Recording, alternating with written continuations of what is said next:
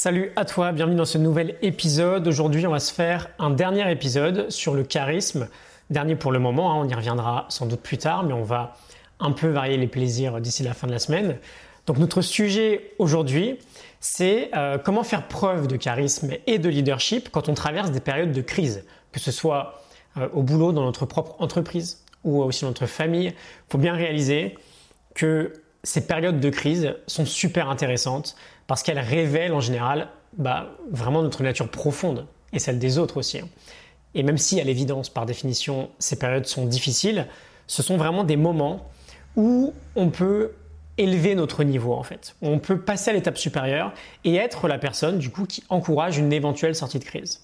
C'est vraiment un type de période où on peut énormément gagner en charisme à condition de bien s'y prendre le, leader autoritaire qui remet la faute sur tout le monde quand ça n'avance pas, on l'a tous connu, ça ne fonctionne pas, ça fonctionne encore moins aujourd'hui d'ailleurs.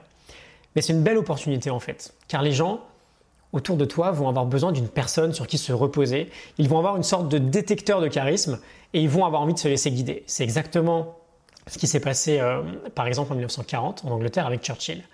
Mais s'y prendre bien du coup, qu'est-ce que ça veut dire? Comment on peut faire preuve de plus de charisme dans ces moments-là? Trois points.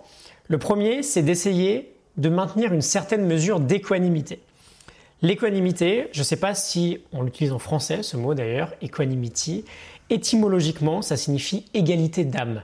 On veut en fait rester mesuré dans nos émotions. Quand on a un haut niveau d'équanimité, c'est très dur d'être bousculé par une émotion forte. On arrive à toujours garder une certaine constance. Et donc en temps de crise, on arrive à rester mesuré. On n'est pas, pas, trop affecté par les circonstances extérieures. Je pense qu'on sera d'accord là-dessus. Quoi qu'il arrive, l'anxiété impacte fortement la manière dont on se sent, dont on performe et donc la manière dont les autres vont nous percevoir. Parce que c'est hyper visible en fait dans notre langage corporel. Et en tant que leader, évidemment, on veut savoir gérer la pression et ne pas faire paniquer tout le monde.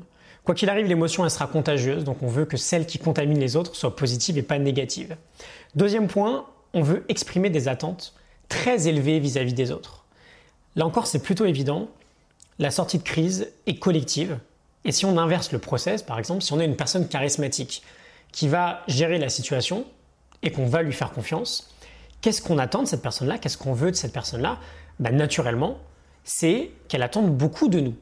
C'est qu'elle élève nos propres standards parce que ça nous insuffle une, sorte de, euh, de confiance très forte de savoir qu'on attend beaucoup de nous.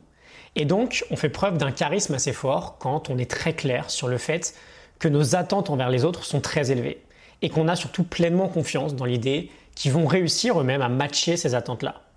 Et enfin, troisième point, on veut organiser une certaine vision. Et là, tu peux penser à Nelson Mandela, Martin Luther King, ou même encore à Churchill. Hein. si on revient à lui, il avait cette vision de maintenir son pays digne, de rester debout en fait, malgré le fait que toute l'Europe était en train de tomber. Cette vision, il faut qu'elle crée une rupture entre comment sont les choses actuellement et comment elles pourraient être. Et ensuite, bah, avoir cette vision ne suffit pas, il faut savoir la communiquer. Et donc l'idée, c'est de réussir à être ferme, à communiquer le message d'une manière décisive, à communiquer sur le plan d'action proposé, euh, sur la confiance que l'on a, sur l'idée qu'on va réussir à le mettre en œuvre, et surtout à agir dessus en premier on agit dessus en premier en tant que leader. Voilà, donc c'était trois idées pour euh, faire preuve de charisme et de leadership en temps de crise. Tout ça nous vient euh, du livre de Charisma Myth de Olivia Fox Caban. J'envoie un mail par jour à mes abonnés tous les matins pour les aider à optimiser leur vie et actualiser leur potentiel. C'est aussi par ces mails-là que je transmets mes morning notes, les fiches PDF qui rassemblent les 5 meilleures idées des meilleurs livres.